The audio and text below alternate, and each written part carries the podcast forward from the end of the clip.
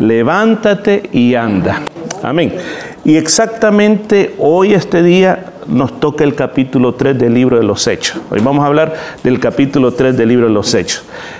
Y quiero comenzar, quiero comenzar hablando de algo que esto después usted lo va a entender más. Porque si le podríamos poner tema a este estudio bíblico, le podríamos decir, tú tienes mucho que dar, tú tienes mucho que dar. Y, y a veces pasa que en la vida de nosotros nos pasan cosas que a veces nosotros no podemos entender por qué pasan esas cosas. Aún uno puede ser una persona bien dedicada a Dios y cuidarse del mal y todo, y pueden pasar cosas. Entonces eh, encontré esta historia y me llamó mucho la atención porque me ayudó a comprender cómo trabaja Dios. Y esta historia es ilustrativa, un rey juntamente con su siervo, su, mejor siervo, que no lo dejaba, en, todo momento iba con ese siervo a todo lugar y a todo lado. Este siervo tenía una frase, una frase favorita que siempre decía, todo lo que Dios hace es perfecto, nunca se equivoca. Diga conmigo, todo lo que Dios hace es perfecto, nunca se equivoca. El rey no temía a Dios, no creía en Dios y, y salieron a cazar juntamente con su siervo. Y cuando andaban cazando, eh, un león los atacó y le arrancó un dedo al rey. El rey sangraba y regresó al palacio bien enojado. Y entonces le, dice, le dice a su siervo, vos sos cristiano, ¿verdad? Sí, le dice. Y vos me has dicho que siempre que salimos orás para que Dios nos ayude. Sí, yo siempre oro. Entonces, ¿qué decís de esto que me ha pasado? He perdido un dedo. Y el siervo, el siervo simplemente le dice, porque todo lo que Dios hace es perfecto, Él nunca se equivoca. Y le dice, qué malcriado sos, le dice. ¿Te das cuenta que he perdido un dedo y lo que vos me estás diciendo? Llamo a los soldados, métanlo preso. Ahora, ahora puedes decir que todo lo que Dios hace es bueno y es perfecto, pero lo puedes decir. Y se lo metieron preso. Le dijeron, déjenlo ahí hasta que yo diga que lo saquen. Y lo metieron preso. Pasó el tiempo, el, siervo seguía preso, entonces viene el rey y sale de cacería. Y cuando sale de cacería el rey, lo atrapan una, tribu de salvajes. Lo atrapan y eran caníbales. Y dijeron, este gordito no lo vamos a comer, dijeron. Y lo pusieron listo para, para comérselo. Pero de repente lo comienzan a revisar porque tenía que estar perfecto. Y le mira que le faltaba un dedo. Dijeron, no, esto no sirve. Mandémoslo. Lo dejaron ir. Y entonces el rey venía, venía, wow, dijo, ahora entiendo, dijo. Ahora entiendo por qué el león me comió el dedo. Aquel siervo siempre me estaba diciendo que lo que Dios hace es perfecto y que Él nunca se equivoca. Mándenlo a traer. Y otro y le dice, mira, y le cuenta lo que le pasó, emocionado, lo abrazó. Le dice, mira, que el león me haya comido el dedo esto me ayudó para que estos caníbales no me comieran.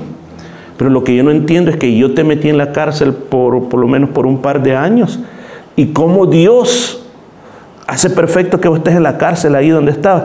Mire, rey, le voy a decir una cosa. Y le vuelvo a repetir. Que todo lo que Dios hace es perfecto y no se equivoca.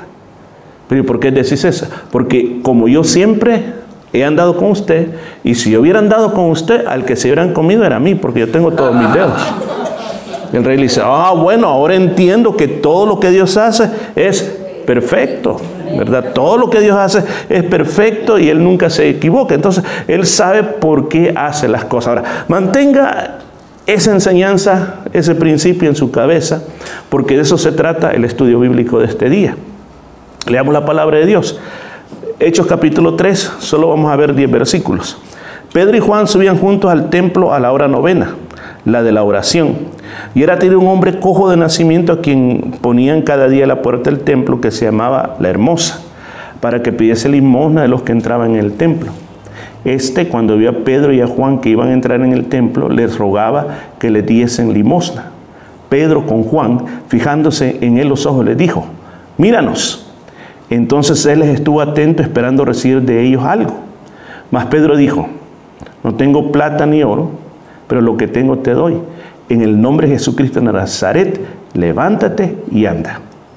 Y tomándolo por la mano derecha le levantó y al momento se le, afirmaron, los pies y los tobillos. Y saltando se puso en pie y anduvo y entró con ellos en el templo, andando, saltando y alabando a Dios. Y todo el pueblo le vio andar y alabar a Dios. Y le reconocían que era el que se sentaba a pedir limosna a la puerta del templo, la hermosa, y señaron de asombro y espanto por lo que había sucedido.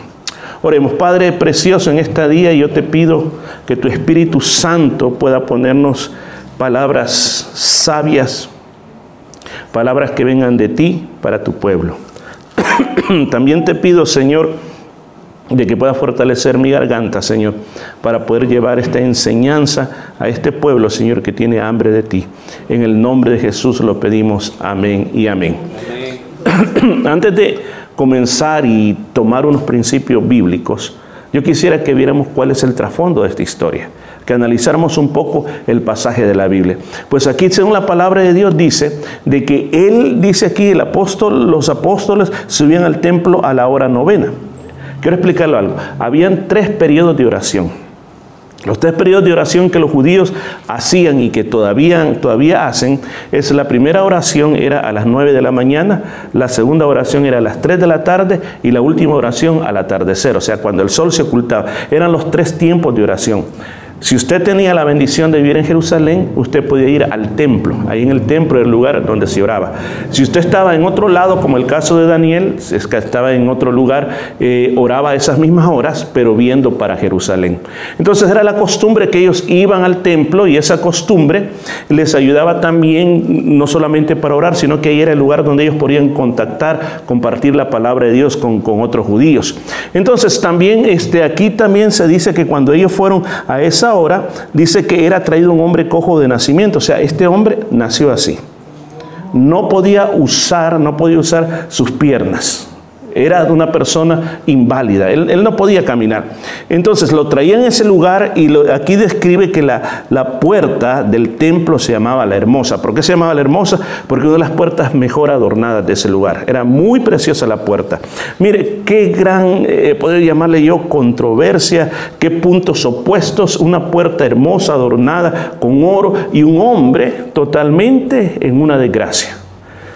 Un adorno y una desgracia. Porque ese hombre dice, era puesto ahí para que las personas que entraban al templo, porque no es que entraban dentro del, lugar santo, santísimo, sino que entraban a ese lugar y primero estaba el atrio de las mujeres, donde solo las mujeres, eh, hasta donde las mujeres llegaban, y después había otra puerta hasta donde los hombres llegaban. Más allá era de los sacerdotes. Entonces, a esa entrada, cuando el pueblo va, ellos hacían la práctica de las limosnas. Para nosotros limosnas quiere decir dar lo que les sobra, unos centavitos, pero para ellos no. Las limosnas eran aquellas, eh, podemos llamar, ofrendas que se hacían para ayudar a la gente pobre, o sea, hacer, en otras palabras, misericordia, eran ofrendas de misericordia.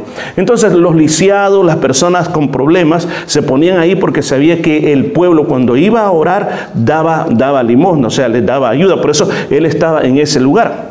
Ahora, Pedro y Juan tenían que pasar por ese lugar, ellos iban a orar, le ayudaron a este hombre que estaba cojo de nacimiento, y este hombre cuando, cuando los mira, él pensó de que le iban a dar dinero. Ahora, ¿es que acaso Pedro y Juan eran tan pobres que no tenían para haberle dado algo? Si usted recuerda el capítulo, el estudio pasado, todos los hermanos, todos los primeros cristianos, recuerda que ya se habían convertido tres mil personas.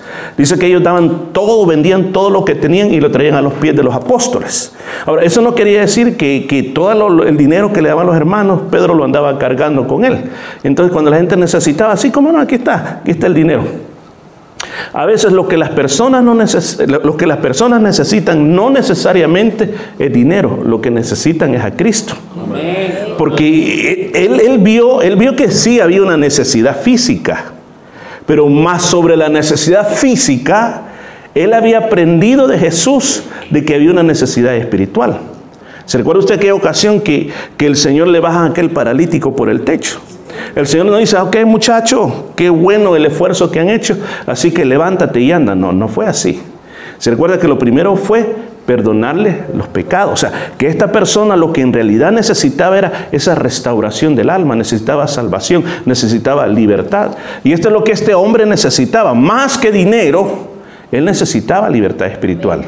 Porque nosotros no sabemos el otro lado de la historia, sabemos el lado de la historia de la enfermedad. Pero si somos imaginativos, este hombre a pesar de lo que era, no sabemos qué cosas estaba cometiendo en su vida.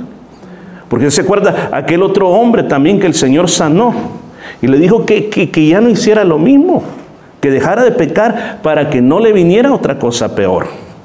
Entonces el estar enfermo, el estar lisiado no le impedía sumirse en el pecado, no le impedía estar cautivo con estas cosas. Entonces cuando, cuando eh, Pedro le habla a este hombre, él le habla de algo grande, le habla del nombre de Jesús. ¿Se acuerdan el, el, discurso de Pedro cuando él predica sobre Jesús? ¿Cuántas almas se convierten? ¿Se acuerdan? Tres mil almas. Los hermanos aquí adelante decían que algo que, que les gusta hablar del nombre de Jesús, pero qué privilegio más hermoso. Porque a veces nosotros podemos hablar de política, podemos hablar de, de fútbol, o a veces, como hoy está la tendencia en Latinoamérica, dice, hablemos de Bukele, dicen, ¿verdad? Y entonces de ahí pasan varias horas hablando de eso. Pero qué poderoso es hablar del nombre de Jesús. Y eso fue lo que le dieron a él el nombre de Jesús. Ahora, y mire qué interesante, no solo le dieron el nombre de Jesús, sino que aquí hay algo tan... Nosotros decimos que en Jesús hay poder, pero aquí pasó algo muy interesante. Porque ellos le dijeron, no tengo oro ni plata, pero que lo, que tenemos te damos. Dijeron, en el nombre de Jesús, dice, levántate y anda. Pero no se quedaron, imagínense, que le digo, en el nombre de Jesús, levántate y anda. No se quedaron esperando, sino que dice que le tomó de la mano derecha Derecha. derecha. Inmediatamente. Y es que estamos hablando de una persona que las piernas estaban muertas. Ajá. Él no, era como un baby que no sabe caminar. ¿Y qué hace? No solamente da una orden, sino que da una acción. Le hace, levántate. Ahora, fíjese que yo a él en este momento, yo si yo lo trato de levantar con mi propia fuerza, no lo puedo levantar. ¿En serio? ¿Por qué se levantó? Porque él puso la acción en sus piernas. Ahora piense por un momento, gracias hermano, piense por un momento aquel cojo. Él creyó, yo puedo.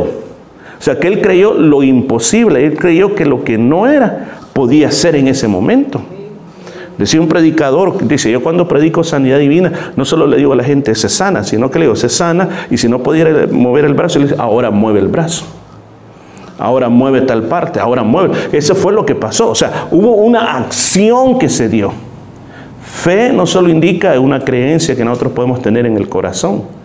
Fe indica, fe indica de que nosotros tenemos que tomar pasos, tenemos que tomar acciones para que las cosas comiencen a suceder. Ahora, pero en esos pasos, esas acciones, no creas que está 100% garantizado el triunfo. De verdad, algo que usted creo que tiene que tener esa verdad frente a usted. Porque es como cuando usted está tratando de saltar para agarrar un muro. Quizás dos, tres veces usted no logra agarrar el muro, pero quizás la tercera vez lo agarre. Entonces, cuando nosotros hacemos actos de fe, uno, dos, tres, se va a equivocar muchas veces, pero en una de esas usted va a llegar. Amén. Y este hombre le llegó esa visitación y él se puso de pie. Él se puso de pie. Pero cuando él, fíjese, cuando él, fíjese que, que, que, qué triste era la situación. Había tradiciones de que no sé por qué estaban tan cerrados que las personas de ese tipo no las dejaban entrar estaban afuera. Pero también eso indica y nos habla del poder del pecado en las personas. Porque anteriormente este hombre, ¿dónde estaba? Afuera, delante de una puerta hermosa. ¿Y qué estaba haciendo? Pidiendo. ¿Era capaz de alabar a Dios? No, él era capaz de pedir el dinero, era capaz de, de lo que él buscaba subsistir. Porque él había sido desechado por la sociedad o la sociedad religiosa. Pero cuando el nombre Jesús lo restauró y lo sanó, dice aquí las escrituras que él entró caminando, saltando y alabando a Dios. ¿Escuchó? Todo lo que dice, caminando, saltando y alabando a Dios. O sea, fue un cambio totalmente radical. Hermanos, esa es la restauración que Jesús trae a las personas. Esa es la restauración que el mundo necesita. Ahora, dice, la gente se asombró y se espantó. La palabra, cuando dice se espantó en el original, es la palabra éxtasis. ¿Ha oído usted la palabra éxtasis antes? Entonces la gente entró como un éxtasis. ¡Wow! porque la gente lo conocía. Los que habían estado llegando al templo por los últimos 40 años o 30 años o 20 años, siempre miraban al hombre ahí a la misma hora y al mismo tiempo ahí estaba ese hombre. Y ahora, ¿cómo es posible que ese hombre no solo camina, sino que ahora salta? Antes ese hombre lloraba ese hombre se lamentaba su situación, pero ahora lo vemos alabando a Dios de una manera grande. Ahora, ¿qué lecciones podemos aprender de eso? O sea, ya vimos cuál es el trasfondo de esta historia, pero saquemos algunas lecciones que nosotros podemos llamar este día para nuestra casa. Mire, si la iglesia existe, no es simplemente para que seamos un club donde vengamos a, a cantar juntos, a vernos, a hablar un poquito de español, a comer pupusas, empanadas, arepas, ¿verdad? A tener ese tiempo y qué lindo y qué precioso. Hay, algo más que eso. La orden principal de Jesús fue que hiciéramos discípulos. Pero ¿cómo va a haber discípulos si no se alcanzan para Él? Entonces, algo que yo puedo ver aquí, que la verdad que ese paralítico representa a aquellas personas que no tienen al Señor en su corazón. Hay personas que tienen el concepto de Jesús, pero esto no se trata del concepto de Jesús, se trata de la libertad que Jesús dio. Como aquí se habló, por eso le digo, lo que ustedes hablaron era, fue una bonita introducción a esto. Porque nosotros vemos las personas que ríen y tienen lo que tienen, pero están esclavos de muchas cosas. Y necesitan la libertad. Y entonces esa libertad simplemente viene con el, el mensaje del Evangelio. El mensaje del Evangelio es lo que lo libera. Entonces ellos pueden estar a, la, entrada, pueden estar teniendo muchas cosas, muchos sueños y todo, pero no, no pueden entrar a la presencia de Dios.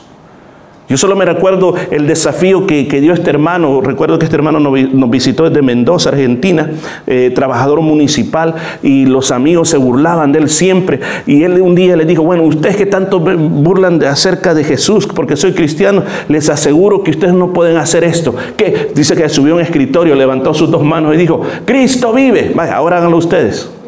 Nosotros no estamos locos. Ya ven, ustedes no tienen libertad, la libertad que yo tengo. Y esa es la libertad que el Señor a nosotros nos da. Entonces, hay personas que necesitan ser desatadas. Que aquellas palabras que el Señor le dijo a Lázaro en Juan 11:44, se recuerda, Lázaro, el Señor lo llama, de la, ya había muerto cuatro días, lo llama de la tumba, pero al final del versículo él dice, desatadle y dejadle ir. Yo creo que es un mensaje que nosotros tenemos que tener aquí en nuestra mente, de que en nuestra ciudad donde vivimos conocemos a tantas personas que están atadas. No físicamente. Nosotros hablamos de cualquier cosa con ellos.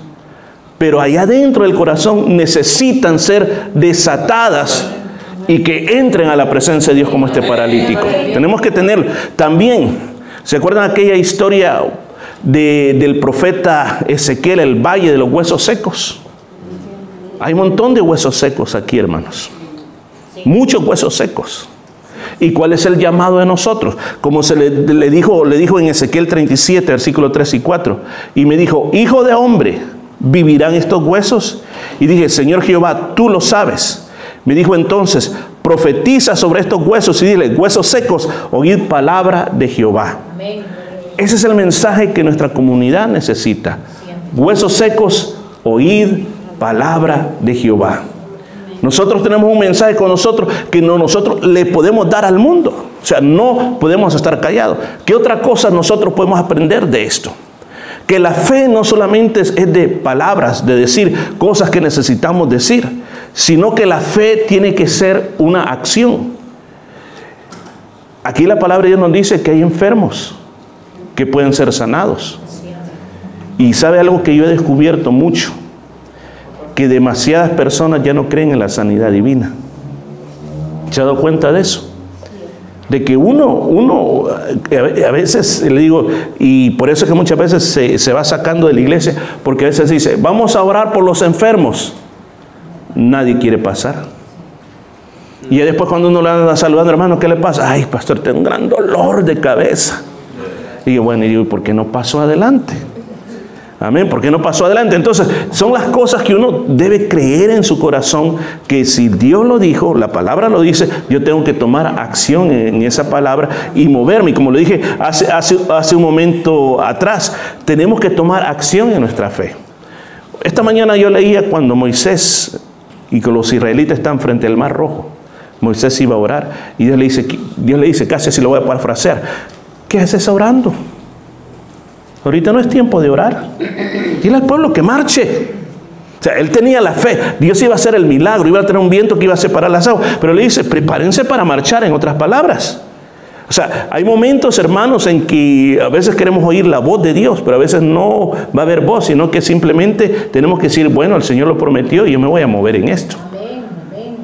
Y eso es lo que decía hace un momento. Yo he tenido muchos proyectos que, que han sido un fracaso total pero no me, no, me, no me avergüenzo de eso. ¿Pero por qué?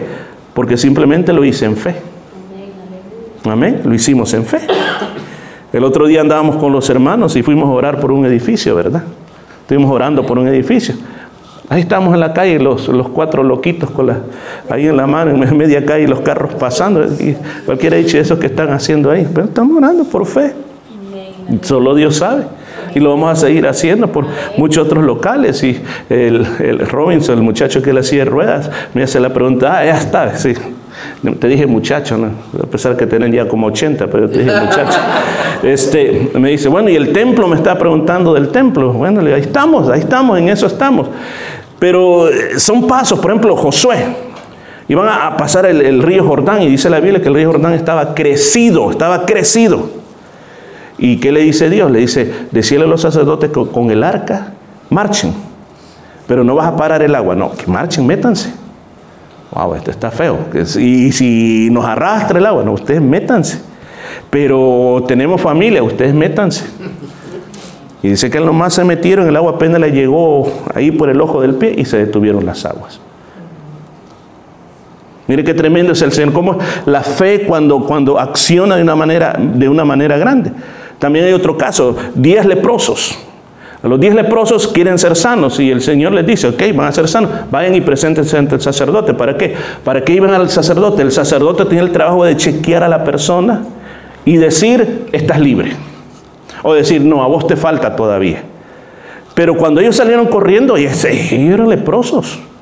Estaban enfermos de su piel. Pero ellos salieron corriendo para hacer lo que Jesús les dijo. Dice que mientras iban, se limpiaron. Hermanos, una lección que podemos aprender de esto es, que la fe es acción. La fe es acción. O sea, usted, por ejemplo, va a decir, pastor, me duele el estómago, ore por mí, ok, ahora, y en el nombre de Jesús, es sano. ¿Te duele? Pastor, me duele todavía. Vaya, pero, espérate, ya, ya te va a ir. Cree que el Señor está orando ya, ya se te va a ir. Y el Señor va a hacer la obra.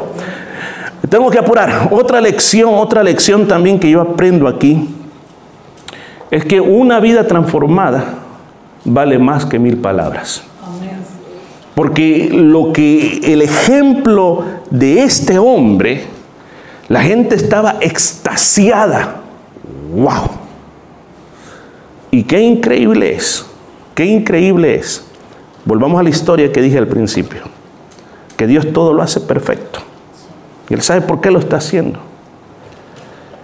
La enfermedad de este hombre fue la razón para que después Pedro predicara el discurso que viene a continuación y cinco mil almas se entregaran. Porque habían visto la vida de ese hombre. Ese hombre ahora caminaba. Ese hombre ya no lloraba, ahora alababa a Dios.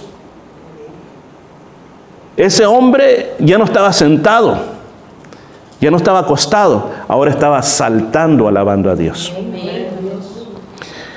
Yo creo que muchas veces en este país hay muchas limitantes que a veces pueden estar delante de nosotros para no hablar de la palabra. Pero una de las cosas que nosotros siempre tenemos que recordar es que su vida tiene que ser un ejemplo para los demás. Todo testimonio recibido cuando hay un ejemplo de vida. Si no hay ejemplo de vida, tu testimonio no va a ser recibido. Cuando hay ejemplo de vida, tu testimonio va a ser bien recibido. Porque van a decir, yo quiero lo que usted tiene. Yo no entiendo qué es, pero lo que usted tiene, yo lo quiero. El estudio de este, este día se llamaba, tienes mucho que dar. Y usted puede decir, pero ¿y yo qué tengo que dar? Bueno, básicamente son muchas cosas, pero quiero mencionar tres. En primer lugar, el mensaje de Jesús. No podemos callarlo. No podemos callarnos. Tenemos que hablar. Preocúpese que si usted habla con sus amigas, que habla de comidas y de todo eso, pero métale el mensaje. No se quede callado. Hable de Jesús. ¿Qué más tenemos con nosotros? El poder de Jesús. Recuerde que dice que vino el Espíritu Santo. Tenemos el Espíritu Santo. Somos templo y morada del Espíritu Santo. Usted puede orar por enfermos. Hay personas que están con situaciones difíciles en la vida. ¿Qué le cuesta decir? ¿Me permite orar por usted? Sea atrevido, dígale, ¿me permite orar por usted? Eso puede ser el comienzo de la salvación de esa persona. ¿Y qué más? Tenemos el testimonio de Jesús. ¿Y cuál es el testimonio de Jesús? El testimonio es que somos lo que somos por la gracia de Jesús. Yo no podría estar haciendo eso si no es por Jesús. Usted no podría estar aquí con este deseo de venir a la iglesia si no es por Jesús. Él es el que está operando en su vida. Y por eso muchas veces cuando llegan personas a su casa, ¿y para dónde vas? Voy para la iglesia. ¿Y qué vas a hacer a la iglesia? Ah, bueno, pues que lo que pasa es que el pastor me viene a traer. Uno, uno tiene que ir a la iglesia, ¿verdad? No, es que, es que allá, allá en la iglesia se comen pupusas, empanadas. No, pero cuando uno dice, no es que yo voy a la iglesia porque yo voy a alabar al Señor, o yo voy a ir la palabra de Dios. Sí, bueno, debe ser, debe ser bueno eso. Pero diferente es cuando alguien llega a visita y le dice, mira, vengo a visitarte. Ah, pues mira, iba para la iglesia, pero ya que viniste aquí vamos a hacer un barbecue y queremos, que el otro domingo voy a ir. En muchos, en muchos casos está pasando así. Pero el testimonio de Jesús es que yo tengo algo tan bueno, tan buenísimo, que yo lo quiero compartir contigo. Hermano, ¿tiene mucho que dar usted? No hemos terminado todavía. Yo no sé qué es lo que viene. Usted está pensando, ah, yo ya, di, yo ya di lo máximo. No, usted no ha dado lo máximo todavía. Nadie ha dado lo máximo. Nadie ha dado lo máximo. El Señor no ha terminado con nosotros. Tiene grandes planes para nuestra vida. Y el Señor lo ha demostrado a esta iglesia. ¿Se recuerda? Y con esto voy a cerrar. Por muchos años no vimos ni un tan solo emigrante aquí en nuestra iglesia. Por muchos años. Entonces, yo como pastor digo, bueno, entonces vamos a ganar a los que sean. Sea chinito, sea ruso, el que sea, lo vamos a meter como sea. Aquí lo vamos a meter, como dicen en inglés, vamos a hablarle un inglés mamboyambo, pero los metemos aquí. Y nosotros orando, Señor, trae las almas. ¿Se acuerdan los miércoles? Le digo que aquí los miércoles, mira, es una bendición, porque antes éramos los doce fieles discípulos todo el tiempo, los doce fieles, clamando al Señor. Y de repente nos encontramos arrancándonos los pelos de la cabeza diciendo, ay pastor, hay que ir a traer 25 personas al hotel, hay que ir a traer, ay Dios mío, ¿qué vamos a hacer ahora? ¿Qué vamos a hacer ahora? Y de repente vemos esta abundante cosecha de almas. Y uno dice, gloria a Dios. ¿Por qué razón? Porque lo que pedimos nos es dado. ¿Y por qué? Porque, porque el Señor ha hecho esto. Porque el Señor desde hace, desde 1990, preparó esta iglesia para nuestros hermanos que recién han venido. La preparó, se las preparó. ¿Para qué? Para cuando ustedes vinieran, estuvieran ahí estos hermanos recibiendo. Dirían, aleluya, vengan a cantar con nosotros. Es lo lindo que es el Señor. Vamos a orar este día, hermanos. Vamos a ponerlos en las manos del Señor. Y yo quiero que este día activemos en la palabra. ¿Qué vamos a hacer hoy? No simplemente quiero que ustedes piensen, ah, bueno, estuvo bonito el estudio bíblico. No, pensemos, ¿qué, ¿qué vamos a hacer hoy? ¿Qué vamos a hacer hoy? ¿Cuál va a ser nuestra acción? Yo quiero que piense cómo usted puede activar eso en su vida. Solo piense dónde, cómo, de qué manera usted lo va a hacer.